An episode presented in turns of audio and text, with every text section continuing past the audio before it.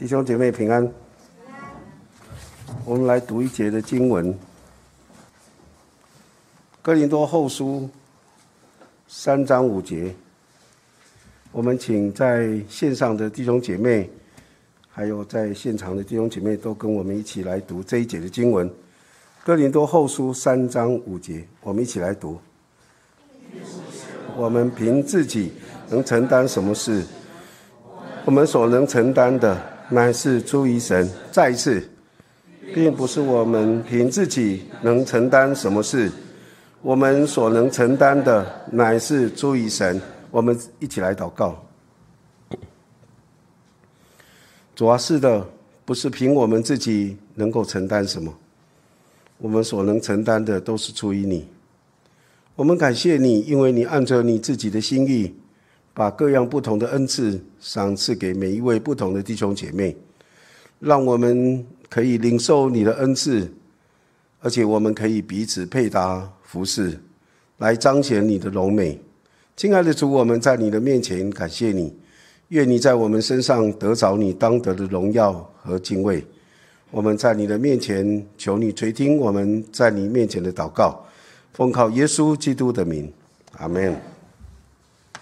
这一节经文，我想到有一年我们去，我带着教会的呃短宣队到了大陆，在那边啊有这样的短宣的服饰。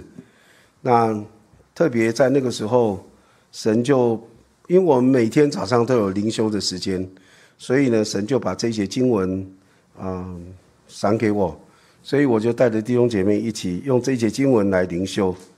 那在灵修的时候，我们其实是蛮感动的，因为知道神与我们同在，而且神会祝福我们手所做的工，所以我们都蛮喜乐的。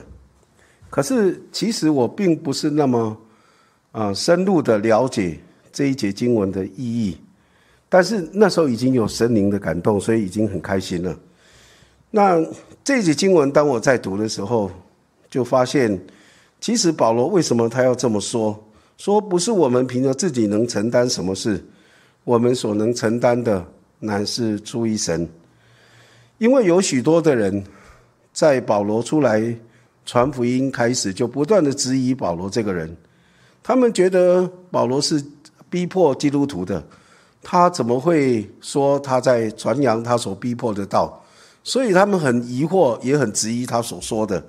他们质疑保罗所传的道，也质疑。保罗使徒的身份，因为保罗所传的道跟他们犹太的律法是有一点不太一样的，所以他们就一直质疑他所说的、所做的，还有他的身份。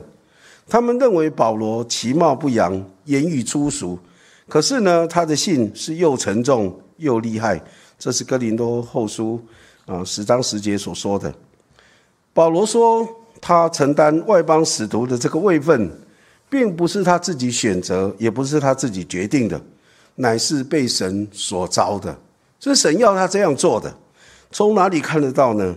保罗在罗马啊书一章一节，保罗在罗马书一章一节，他特别提到说，耶稣基督的仆人保罗奉召为使徒，他是奉神的呼召成为使徒的。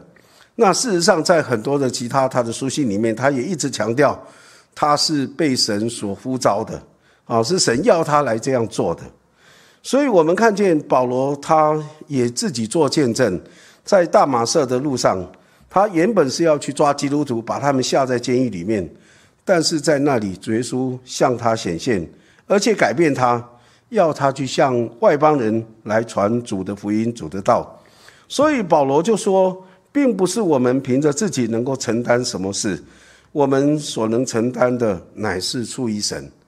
这句话听起来好像你也懂了，我也懂了。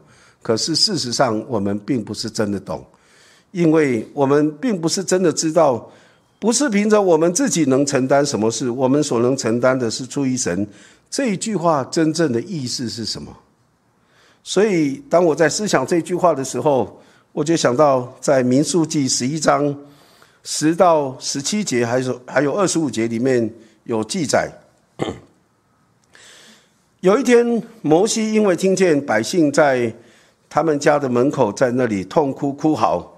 那因为他们缺这个，一直觉得缺这个缺那个，缺水喝，缺肉吃，缺西瓜，缺韭菜，缺一大蒜，什么都缺了。他们在埋怨神的时候，什么都可以都可以埋怨哈。他们在那里哭嚎，然后神的怒气就发作。摩西看见这样的一个处境，这样的一个情况，摩西就非常的不喜悦，然后他就向神埋怨。他怎么埋怨神呢？他说。上帝啊，你为何苦待仆人？我为何不在你眼前蒙恩，竟把管理这百姓的重任加在我的身上呢？这百姓岂是我怀着胎，岂是我生下来的呢？你竟对我说，把他们抱在怀里，如养育之父抱吃奶的孩子，直抱到你岂是应许给他们祖宗的地去？我从哪里得肉给这百姓吃呢？他们都向我哭嚎说：“你给我们肉吃吧。”管理这百姓的责任太重了，我独自担当不起。你这样待我，我落在你眼前蒙恩，求你立时将我杀了，不叫我见自己的苦情。摩西在上帝面前求死，因为他觉得管理百姓的责任太重了，太受不了。没肉吃就跟他要，没水喝就跟他要，什么都跟他吵。然后呢，他一天到晚就为这些事情，而且不只是这些。啊，吃啊，喝啊，这些这些事情，连他们彼此之间的不和、吵架，什么意见不一样，什么都都要找到摩西哈。所以摩西是觉得他真的是苦死了，受不了。而且这个不是只有家里的人你就已经够烦了哈。那个这个还是包括所有的百姓，六十万的男人加上妇女孩子，最少他们说大概也有一两百万人，要管理这么多百姓，这么多人，而且要。秉公行事真的是非常不容易的。我们现在的执政掌权者管理两千三百万人很容易，对不对？因为他根本不要管我们怎么样，你饿了是你家的事，你渴了是你家的事，他根本不用管，他是管他自己的事。可是摩西那时候不一样，他要管的是所有的人的事情，非常的辛苦。所以上帝听见摩西的怨言以后。上帝就对摩西这样说：“我们看到后面荧幕上面有这样的一些经文，他说：‘你从以色列的长老中招聚七十个人，就是你所知道做百姓的长老和官长的，啊，到我这里来，领他们到会幕前，使他们和你一同站立。我要在那里降临与你说话，也要把降于你身上的灵分赐他们，他们就和你同当这管百姓的重任，免得你独自担当。’”免得你独自担当。当神对摩西说完了这些话以后呢，神就在云中降临，然后对摩西说话，而且把降于他身上的灵分赐给那七十个长老。灵停在他们身上的时候，这七十个人他们就受感说话，以后再也没有说话了。意思是说，神的灵已经在他们身上，他们就同样的来管理这个百姓的事情了，就不再有灵。继续的像第一次降临那样子，明显在他们身上。摩西在上帝的面前说：“管理这百姓的责任太重了。”那在保罗他的书信里面说：“我们所能承担的乃是出于神。”这句话的意思就是，神把降于摩西身上的灵分赐给七十个长老跟官长，使他们一起来管理这百姓的重任。摩西能够带领这一两百万的人在旷野里面出埃及，在旷野里面行走。说老实话，没有一个人有这样的能耐，因为他们的事情就是摩西的事情，不是说摩西只要管只要管好自己就好，不是啊，他们的事归他们的，不理他们，不是摩他们的事也是摩西的事，变成是摩西的重担责任。所以对摩西来说，他能够承担。管理这百姓的重任，是因为上帝把他的灵降在他的身上，以至于他可以管理这些的百姓，而且一管四十年，在旷野里面，哦，不但是出埃及，还有在四十年在旷野里面。那摩西觉得有一天觉得管理这百姓的责任实在太重了，他独自担当不起，所以他就要求神，神就把降在他身上的灵分赐给七十个长老或者是官长。使他们一起来同呃承担这个管理百姓的责任，所以从这里我们看见，我们所能承担的，若没有上帝的灵同在，我们什么也承担不起。不要说几百万的人口，不要说六十万的男人，都都不必讲这些。说老实话，我们今天最了最清楚了解，光是管理我们的家就非常不容易，对不对？弟兄姐妹，对不对？管理我们的家真的是很不容易。假如没有神的同在，真的是你会发现一团乱，哈，什么都是乱的哈。所以呢，我们从这里看见，要能够管理，需要神的灵同在，这是非常重要的一点。另外，我们再看到列王记上十九章里面记载，当先知以利亚因为亚哈王的妻子耶喜别恐吓他要取他的性命的时候，他就逃到河烈山，在那里，神就对先知以利亚说：“你回去，从旷野往大马色的。”往大马色去，到了那里就要高哈歇做亚兰王，又高宁氏的孙子耶夫做以色列王，并高亚伯米和拉人沙法啊沙法的儿子以利沙做先知接续你。这是神对以利亚的吩咐。当他逃到河烈山的时候，神给他这样的吩咐。他的啊接棒的人，或者是他将要做的事情，神都跟他说了。然后呢，有一天，当以利亚。他即将被神接到天上去之前呢，以利亚就，呃说我要到哪里去？然后以利，然后你就留在跟以利莎说你留在这里。以利莎说不行不行，你到哪里我跟你到哪里，不管你到天涯海角我都跟你去。后来当以利亚过了约旦河以后，以利亚就问以利莎一件事情，说我还没有被接去离开你，你要我为你做什么？你竟然一路跟着我。好像有所求，那你到底要什么？好，你可以跟我说，只管求我啊！你要什么？伊丽莎就讲了一句很有名的话，她说：“愿感动你的灵加倍的感动我，感动你的灵加倍感动我。”那伊利亚说：“你所求的很难得，但是当我被接去离开你的时候，你若看得见，你就必得着；不然就得不着。意思说你要紧紧的跟着，不跟着你就没有了。你只要一落掉。”那个加倍的灵就没有了。然后他们正走着说话的时候，忽然有火车火马就来把伊丽莎啊伊利亚给接走了。伊利亚就趁着旋风升上天去。伊丽莎看见就呼叫说：“我父啊，我父啊！以色列的战车马兵啊！”当他呼喊完以后呢，以利亚就到天上去了，就不见了。顺便在这里说，在圣经的记载里面有两个人没有经过死亡，一个是以利亚。一个是以诺，他们没有经过死亡，其他人都要经过死亡这一关。那以利亚当他升天去以后，那个感动以利亚的灵真的加倍的临到以利沙的身上。我们来看怎么样，上帝的灵怎么样加倍的临到以利沙身上。我们来看以利亚圣经的记载，当他啊还没有被接到天上去之前，他做了一些什么事？第一个，他预言会有三年半的饥呃旱荒。第二个，他就增加那个寡妇的面跟油，凭你的一点一点点油一把面，就养活他们全家，经过整个的饥荒。第三个，他复活那个寡妇的儿子，啊，就是他去的那个萨那个萨勒法寡妇的儿子。第四个，他跟那个巴利的先知斗法，并且预言天降大雨。第五个，降天火烧掉那五十个百夫长，呃，五十夫长跟他的仆人五十个仆人。第六个就用他的衣服外衣打约旦河的水，然后把约旦河的水分开。他行的这六个神迹，这是以利亚他圣经的记载有的。那我们来看以利沙，上帝的灵怎么样感动他，有哪些作为？第一个，他照样用以利亚身上的那个外衣分开约旦河的水，然后他医治耶利哥的水，因为那个水有毒，吃了都会生病，所以呢没有人可以吃。可是他医治好那个耶利哥的水。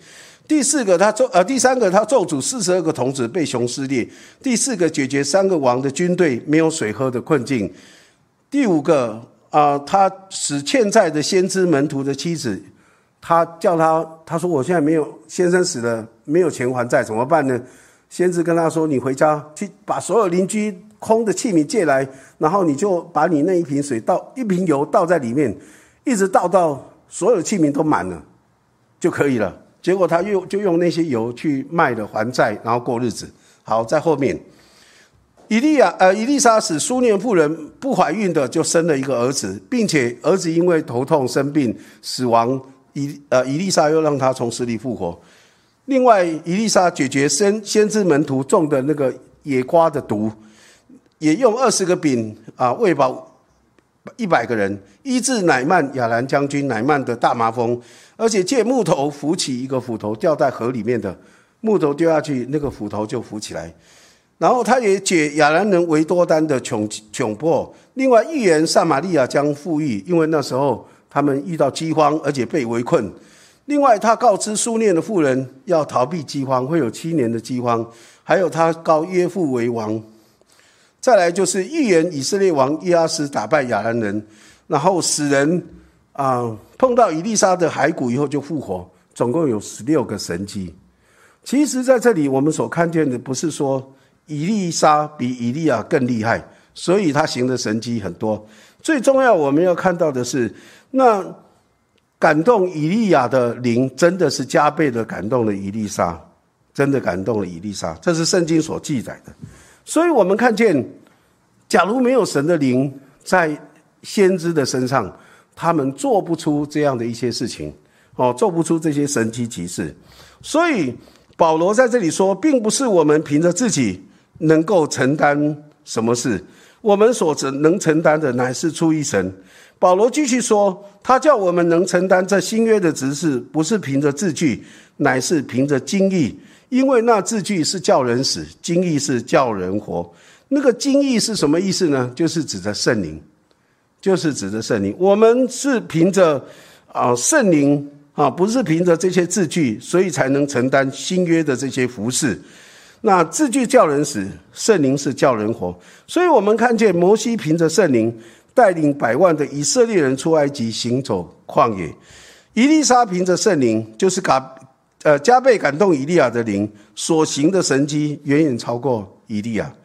保罗凭着圣灵被神呼召，成为外邦的使徒，足迹遍满地中海的沿岸，并且留下十三卷新约的旷世巨作。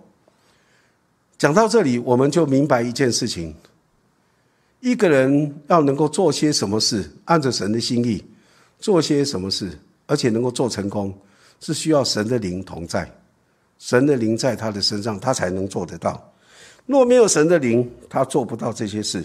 所以在旧约里面，撒加利亚书倒数旧约倒数第二节书，撒加利亚书四章六节说：“我们来一起念这一节经文来。”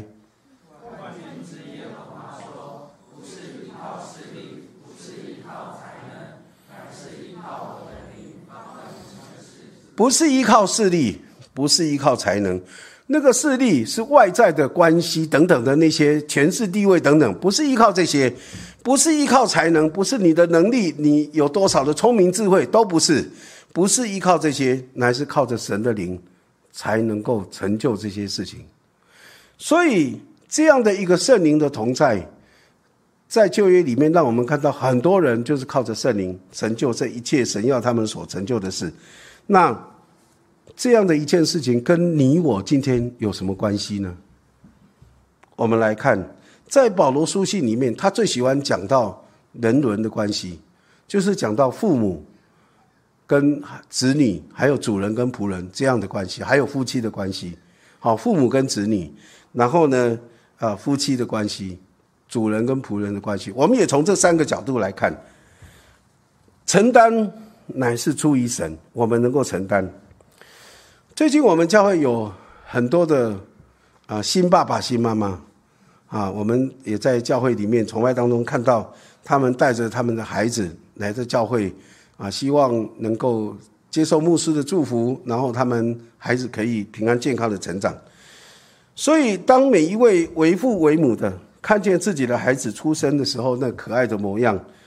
我们我在想，我们心里面一定想着，我们自己要成为孩子最好的父亲、最好的母亲，对不对？弟兄姐妹，对不对？当你的孩子出生的时候，你有没有这样的想法？我要成为我孩子最好的父亲、最好的母亲，有没有？我想应该都有的，因为那是你的心头爱，不管是男生女生，都是你心里面所爱的。可是。经过这么多年过去了，请问你有没有成为最好的父亲、最好的母亲？不敢说了哈，因为我自己也是这样祷告过。可是我发现我这个做父亲的，啊有一点失败，所以我常常跟我的孩子道歉，因为当我看见他有一些举动，哎，我我觉得怎么这么眼熟呢？好像我以前这样子对待过他，他现在也也开始就反射出来、反映出来我就跟他说：“孩子，我好像以前没有这么对你这么严厉吧？你怎么对我的孙子这么严厉呢？”你会发现，真的是，真的是这样。当我们看见孩子出生的时候，我们都一定这样子想，希望成为孩子最好的父亲、最好的母亲。可是，曾几何时，因着我们自身种种的问题，我们也有缺点，人性的软弱，我们也为很多的事情在思虑烦恼，为事业、为家庭、为很多方面，我们一直在思虑烦恼，甚至有时候我们根本就忽略了孩子的成长。那孩子的成长也有他种种的问题，我常常看到有很多父母，孩子吵的时候怎么办？丢给他一一台那个平板，只要他一直看着平板，只要不要来吵我就好。我看到有个孩子在餐厅也是一样，一直看着平板，然后呢，饭没有怎么吃，他就一直看一直看，父母就用平板来喂他的孩子，可是我很担心，将来这个孩子会电脑中毒或者平板中毒。啊，现在电视有在讲到这个问题，所以我们常常因为孩子的成成长的整个过程中的种种问题，我们做父母的常常变成救活的父母，我们在那里焦头烂额。特别当孩子越大，问题越明显的时候，我们心里头越担心。我们总是随着自己的意识来管教我们的孩子，可是我们也常常失焦，忘了神赐给我们的孩子是跟我们一生的关系。我们常常，呃，望子成龙，望女成凤。可是我们常常已经失去了那个真正的焦点了，那个亲子的关系了，亲密的关系。我们跟孩子的关系越来越紧张，越来越紧绷。我们真的是需要神的灵来充满我们，使我们有为父为母的心，而且是在主的里面有那种神要我们所有的那种为父为母的心。不管你的孩子现在已经多大了。不管多大，还是很小。感谢主，很好的机会。假如孩子很大了，仍然不要放弃，还有很好的机会。啊，在主里面有为父为母的心，我们才能够承担父母的重责大任。我们才懂得怎么样教养我们的孩子，使他们走当行的道，就是到老他也不偏离。我们看到很多的家庭出问题，因为父母不晓得怎么样教养他的孩子，因为父母自己本身有很多问题，他在。面对自己的问题，已经是也真的是焦头烂额，所以我常常看到，啊，有一些父母跟孩子说不要看电视，不要看电视，他自己一直拿着笔手机在看，那个根本没有办法解决问题的，他忘记了他需要把这些东西放下来，更多的时间陪孩子，所以我想我们真的是需要神的灵充满我们，让我们懂得怎么样做一个父母。好，我们什么是我们优先的次序？什么是最重要的？啊，我想不只是啊，父母跟孩子之间是这样子，我觉得夫妻之间也同样的。我们结过婚的都都知道哈，我们在寻找对象的时候，我们在寻找什么样的人呢？我们是不是在寻找一个适合自己的，对不对？对不对，弟兄姐妹，对不对？寻找一个比较适合自己，譬如说我看着顺眼的，譬如说我心里觉得有感觉的，对他有感觉，譬如说我聊得来的，或者跟我比较匹配的。当然，我们也常常会有一些的幻想啊，我能够跟这个人在一起结婚生活，不是多好吗？但是事实上那是不可能的，因为门不当户不对，你永远不可能跟他在一起。可是我们除了这些幻想以外，当我们很现实的思考我们的另一半的时候，我们总是要找一个适合自己的。可是你知道吗？找一个适合自己的，这是一个什么样的观念？这是一个利己的观念，从自己的角度来思考利己的观念。可是圣经怎么告诉我们呢？圣经说，妻子要顺服丈夫，丈夫要爱妻子，如同爱自己。这样的一种讲法是什么样的观念呢？是利他的观念。假如你一直从利己的观念去看你的婚姻，你会觉得他这里有问题，那里有问题，他永远都达不到你的标准、你的要求。可是，假如我们从圣经的观念来看你的婚姻，圣经是利他的，不是利己的，你就会发现说，神要我们先爱他、顺服他，你会发现那个关系是会不一样的。所以，人的婚姻观跟神的婚姻观是背道而驰。难怪现在的现在人的那个婚姻里面常常产生很多的摩擦、纷争、冲突，还有离异。为什么会这样？因为我们都在利己的里面要求对方，我们很少在利他的立场来看待对方。所以，我们需要神的灵来充满我们，使我们在神主的里面有为夫为妻的心。我们才能够承担夫妻的责任，能够确实的彼此相爱、彼此顺服、彼此的成全。很多时候，我们对这样的一个认识都是蛮晚的，以至于我们会觉得好像错失了很长一段时间，一直在那里夫妻夫妻之间一直有摩擦，一直有争执，然后到最后实在是为什么不争执？为什么不摩擦？你知道吗？因为老了。没力气了，已经吵不来了，已经争执不来了。可是呢，心里头还不一定是很满意的。虽然是吵不来，但是还是不满意的。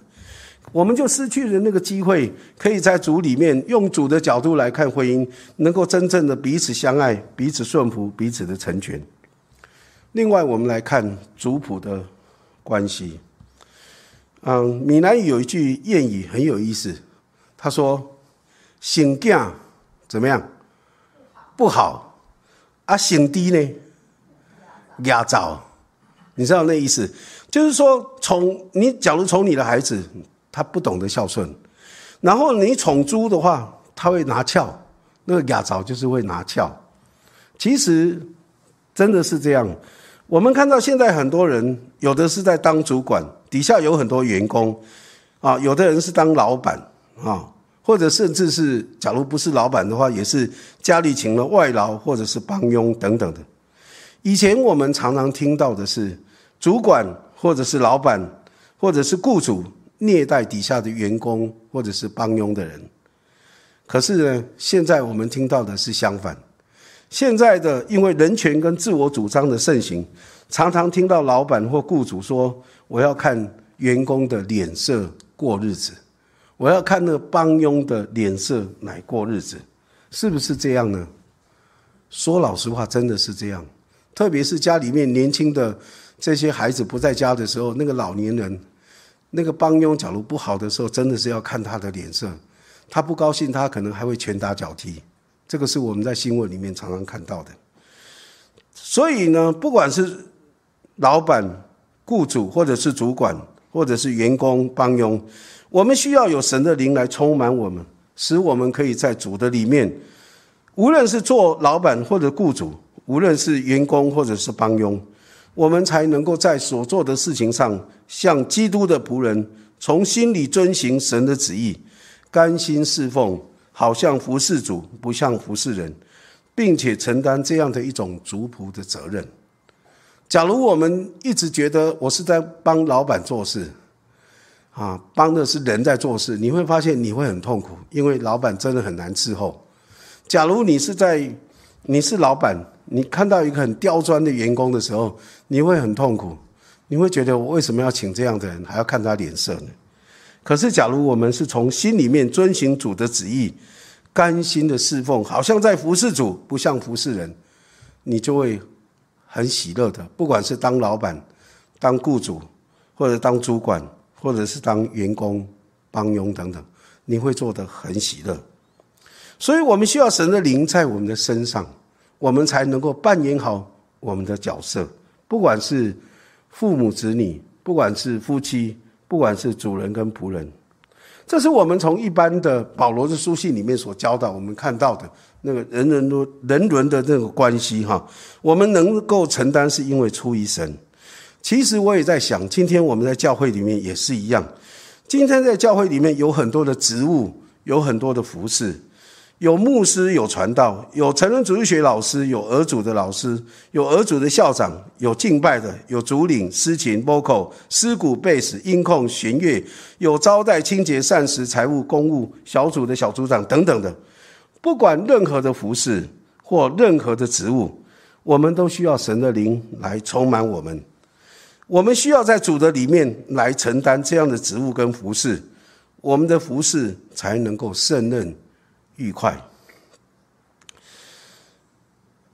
我们的服饰才能够越服侍越喜乐。有了神的灵充满，我们的服饰才能够使人是一种享受，而且使人得益处。假如我们的服饰没有神的灵充满，我们的服饰是会让自己觉得很有压力，而且受亏损。我们的服饰也会使别人受压力，而且亏损。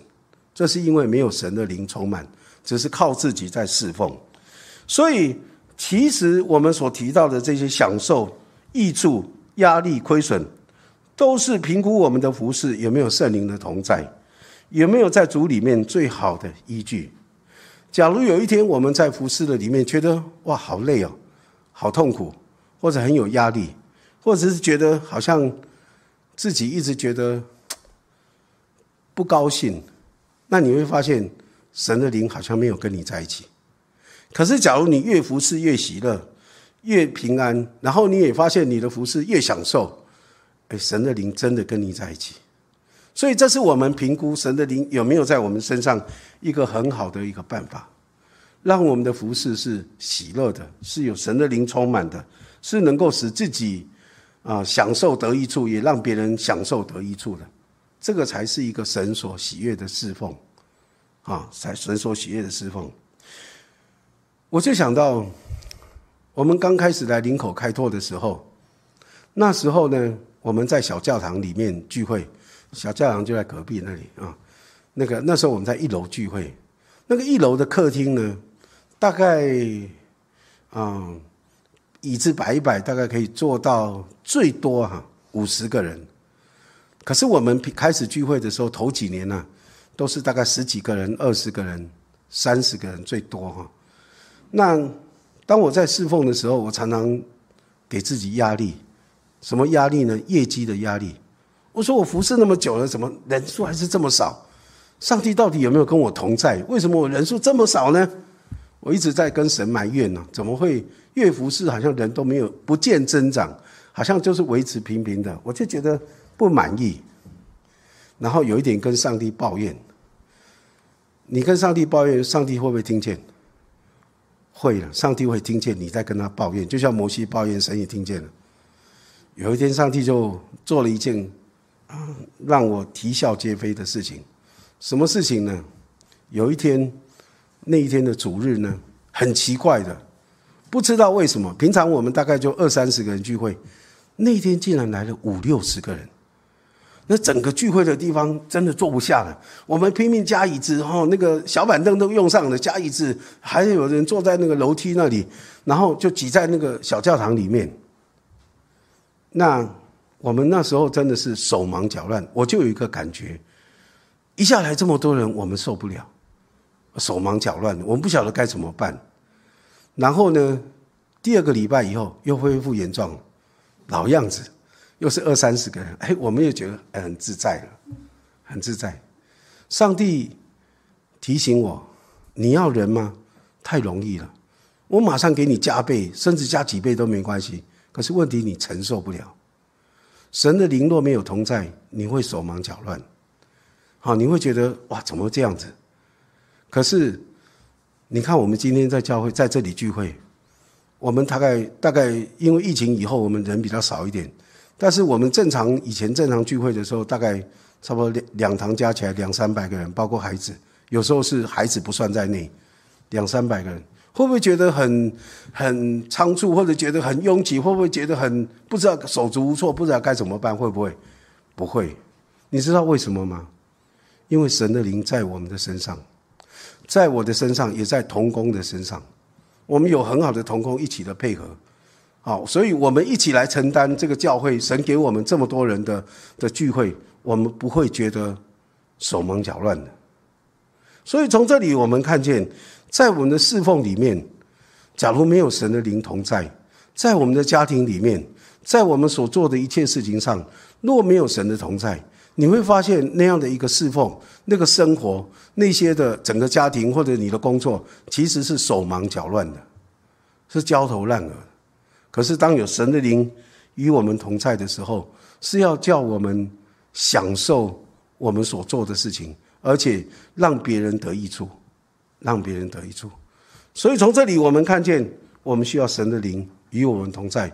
不管在夫妻关系，不管在父母子女之间的关系，不管是在我们服侍的岗位上面，我们都需要神；或者在教会的里面，我们都需要神的灵与我们同在。我们一起来祷告，亲爱的主，我们在你的面前感谢你。感谢你知道我们不是靠自己，不是凭着势力，不是凭着才能，我们才能够做这些事情。主啊，若没有你的灵同在，我们什么也没办法承担。我们能够承担这一切事情，都是因为出于你，是你的同在，你的灵同在，是你在我们的当中来带领我们。所以，让我们能够看清楚这一点，以至于无论在我们家庭里面。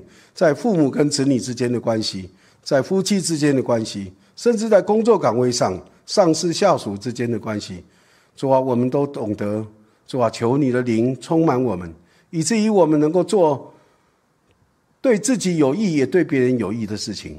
主啊，我们在你的面前恳求主，你来帮助我们每一位弟兄姐妹，让我们在你里面来享受你所赏赐给我们的一切。我们在你的面前，这样的感谢祈求祷告，奉靠耶稣基督的名，阿门。